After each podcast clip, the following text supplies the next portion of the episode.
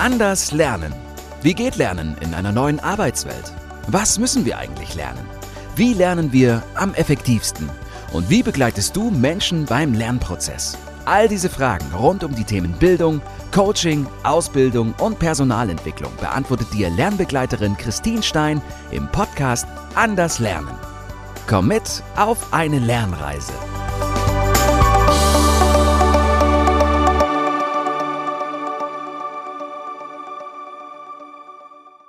Hallo, schön, dass du wieder eingeschaltet hast zum Podcast Anders Lernen von mir, Christine Stein. Ich grüße dich.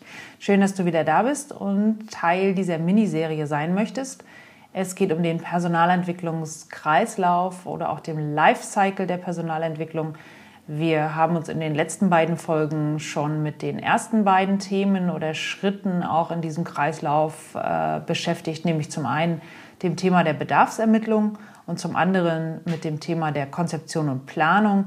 Wenn du die beiden Folgen nicht gehört hast, dann äh, ja, husch doch nochmal zurück, hör dir die beiden Folgen an und äh, steige dann mit dieser dritten Stufe ein, mit, dieser, mit diesem dritten Schritt vielleicht auch im Kreislauf. Heute geht es nämlich um die Durchführung. Ich hatte ja ganz zu Beginn schon erzählt, dass der komplette Kreislauf der Personalentwicklung mehrere Schritte enthält der erste Schritt, also die Bedarfsermittlung, dann die Konzeption. Und jedes Mal habe ich gesagt, oh, das ist besonders wichtig.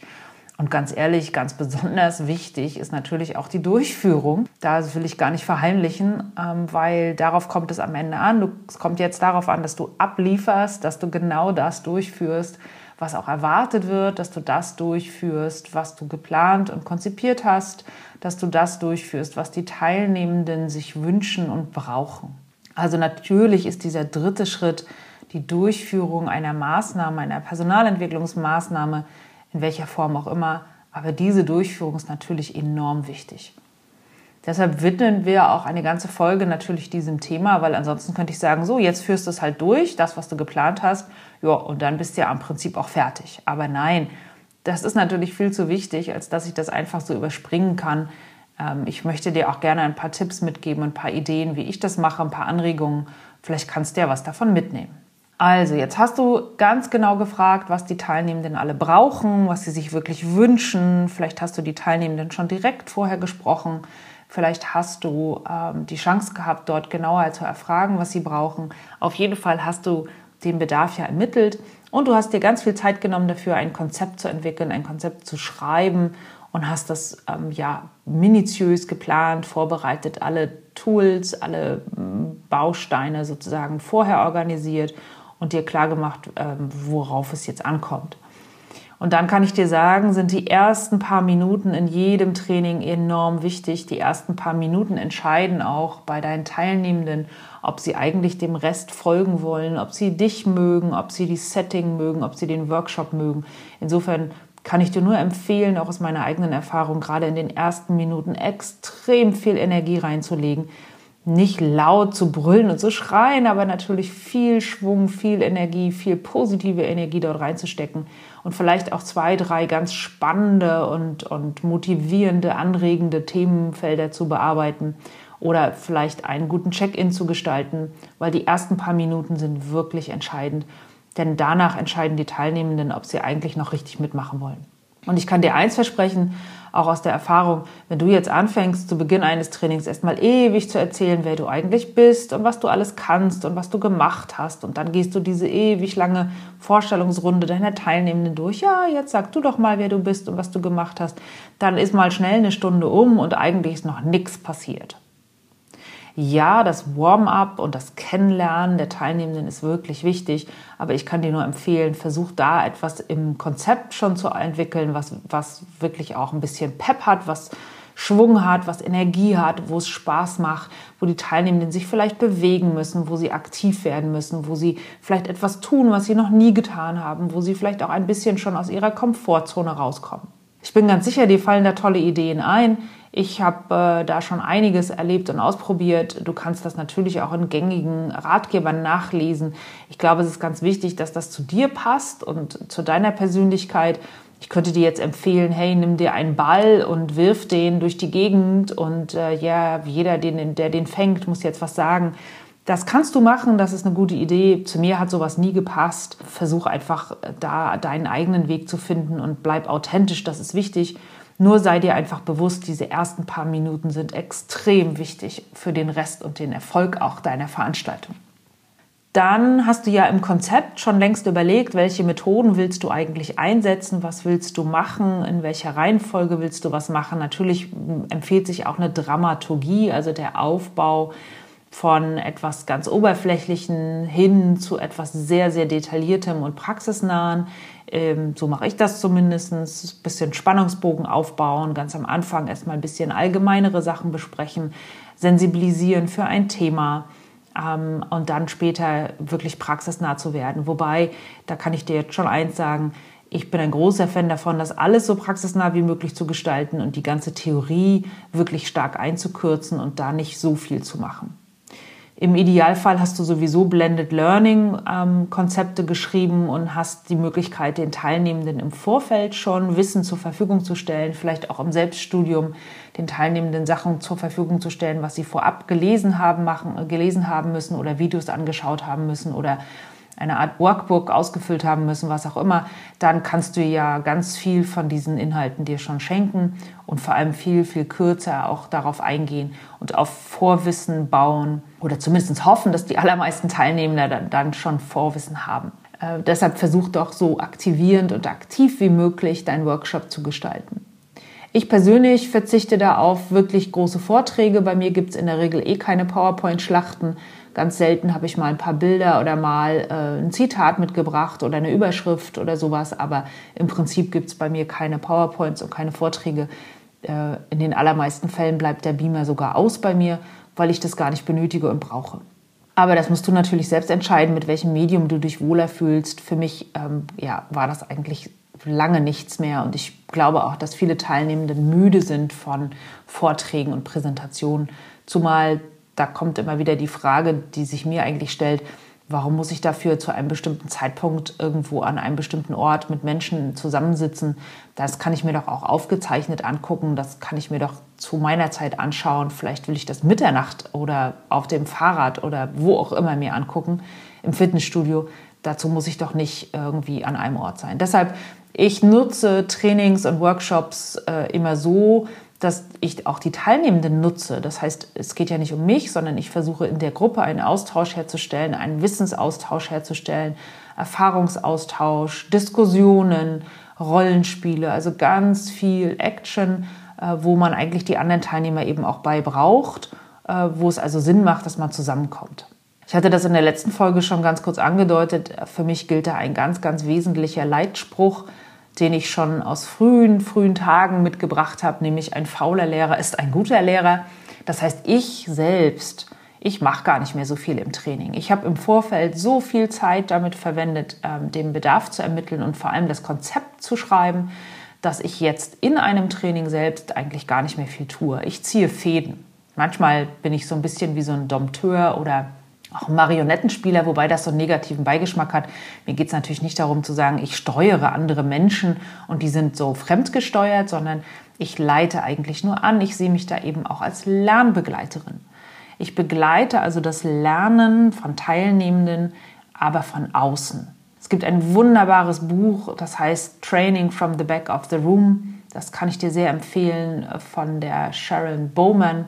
Das ist wirklich großartig geschrieben und da wird in kleinsten Schritten erklärt, was das bedeutet, nämlich, dass du als Trainerin ähm, ja, in, der, in der hinteren Hälfte des Raumes stehst und im Prinzip nur anleitest und vorbereitest, dirigierst. Du hast im Vorfeld Inhalte und Konzepte, Methoden kuratiert und hast dann alles mitgebracht und die Teilnehmenden erleben und erfahren und erlernen selbst.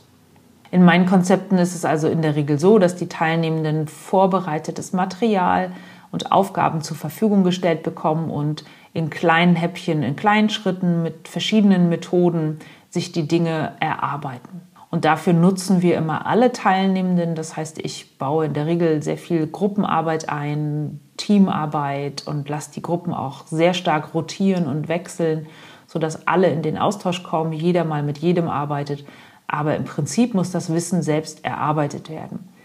Das mache ich in der Regel mit verschiedenen Aufgaben, die ich zur Verfügung stelle und dem Teilnehmer und den, der Teilnehmerin irgendwie erkläre, was sie tun müssen. Dann lasse ich sie arbeiten. Ich begleite das Ganze. Ich stehe für Fragen zur Verfügung. Ich schaue auch immer, dass die in ihrem Rahmen bleiben und vielleicht nicht abweichen und versuche mit ein paar Impulsen und Ideen auch nochmal mitzusteuern. Aber das Ergebnis, das Lernergebnis, das bin ich überhaupt, dafür bin ich nicht verantwortlich. Da bin ich auch ganz wenig beteiligt, wirklich. Das ist das Ergebnis der Teilnehmerinnen und Teilnehmer, die etwas entwickelt haben. Was ich allerdings brauche, ist natürlich gut vorbereitetes Material. Ich brauche also eine digitale Plattform, auf der sich Inhalte befinden. Ich brauche hm, einen Koffer voller Materialien, wenn ich im Präsenzraum bin, sodass die Dinge erarbeitet werden können. Ich muss vorher kopiert haben oder sonst welche Bücher, Workshops, äh, Workbooks oder ähnliches mitgebracht haben, was natürlich zur Verfügung steht. Weil wenn ich den Teilnehmenden quasi die Aufgabe übertrage, sich die Dinge selbst zu erarbeiten und dann noch dafür ähm, oder dazu anleiten muss, sich die Informationen irgendwoher zu besorgen, dann fangen sie halt an, wie wild zu googeln und sind relativ schnell überfordert von der Fülle und Masse an Angeboten oder aber sie finden gar nichts oder sie wissen nicht, ob das jetzt qualitativ hochwertiges Material ist oder ob sie das überhaupt verwenden können, ob sie jetzt auf dem richtigen Track sind. All das sind dann Fragen, die sich die Teilnehmenden stellen und sie zunehmend verunsichern. Deshalb ist es so wichtig, im Vorfeld Material zu kuratieren, also auszuwählen und zur Verfügung zu stellen und den Teilnehmenden ganz klar die Anweisung zu geben, an welcher Stelle sie was finden und wofür sie was ver verwenden können und gebrauchen können. Und dann sind sie eigentlich sehr schnell dabei, sich aufzuteilen und sich ähm, untereinander abzustimmen und abzusprechen, wer eigentlich was macht, wer wofür verantwortlich ist und wie sie das am Ende auch gestalten wollen.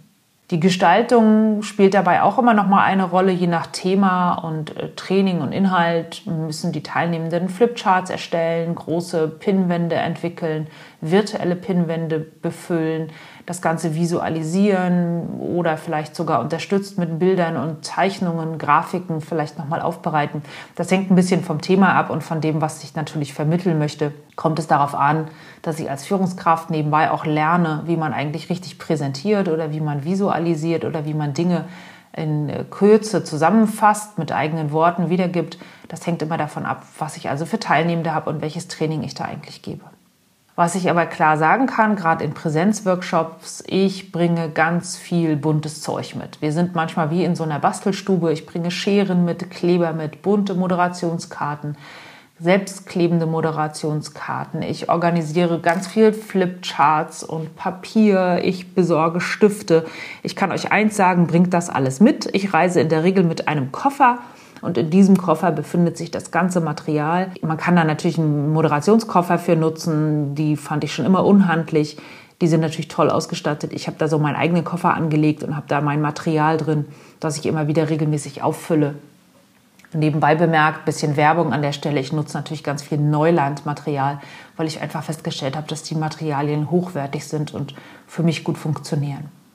So, und diesen Koffer bringe ich mit, den packe ich aus, das äh, reichere ich auch immer an. Ich bereite immer einen ganzen Tisch oder eine Ecke vor, wo ich das ganze Material hinlege, wo es am Ende auch wieder gesammelt wird natürlich und wieder auch abgelegt wird. Aber meine Teilnehmenden wissen, dass sie sich da immer ihr Zeug wegnehmen können, dass sie damit arbeiten dürfen. Und je bunter, je schöner, je hochwertiger das Material ist übrigens, desto mehr macht es den Teilnehmenden Freude, sich damit zu beschäftigen und sich Gedanken zu machen, wie sie das Ganze jetzt eigentlich auch visualisieren oder wie sie das darstellen darstellen oder wie sie es aufbereiten. Und wenn die Teilnehmenden dann mit ihren erarbeiteten Ergebnissen wiederkommen, dann wird das Ganze natürlich ganz wichtig auch gewertschätzt. Ich kann ja schlecht sagen, hey, ihr müsst dies und jenes erarbeiten und das malt ihr mal schön auf dem Flipchart und dann kommen die mit hochwertig bunten, tollen Flipcharts zurück und ich sage, wunderbar, hängt es mal da an die Wand, wir gucken es uns später an. Das ist natürlich Quatsch. Ich wertschätze das, indem ich sie das natürlich vortragen lasse. Wiederholung prägt sich ohnehin ein. Die Teilnehmenden können das nochmal auf der Tonspur erklären, können dazu was sagen, können das präsentieren. Und sie kriegen von mir hinterher nicht nur Feedback oder auch Ergänzungen zu den Inhalten, sondern sie kriegen bei mir auch immer noch ein Feedback für die Visualisierung. Sie kriegen von mir Rückmeldung, wie sie das gestaltet haben und kriegen von mir auch immer noch mal Tipps, wie man die Dinge auch anders gestalten kann oder wie man, worauf man achten muss, wenn man sowas gestaltet. Je nach Zielgruppe, wie gesagt, und immer mit einem Hintergrund, ähm, wofür ist das eigentlich wichtig. Also ihr merkt schon, ich habe relativ viel Freizeit in meinen Trainings, von außen betrachtet zumindest. Für mich gilt natürlich immer hundertprozentig anwesend zu sein, anwesend zu sein. Ich muss beobachten, ich muss helfen, unterstützen, begleiten, anleiten. Ich bin so ein bisschen wie die Entenmutter, ne, die aufpasst, dass alle Entlein schön in der Reihe laufen. Naja, nicht ganz so, aber so ähnlich. Und ich helfe und unterstütze natürlich. Ich habe ja schon gesagt, ich sehe mich da als Lernbegleiterin aber die eigentlichen Übungen, das Erarbeiten, ähm, das Ausarbeiten, das Diskutieren, das Üben, das Anwenden, das machen meine Teilnehmenden allein. Die Erfahrung machen sie allein und ähm, nehmen dann die Inhalte auf jeden Fall mit, sodass sie da ganz viel praxisnah gearbeitet haben und vor allem selbst erlebt haben.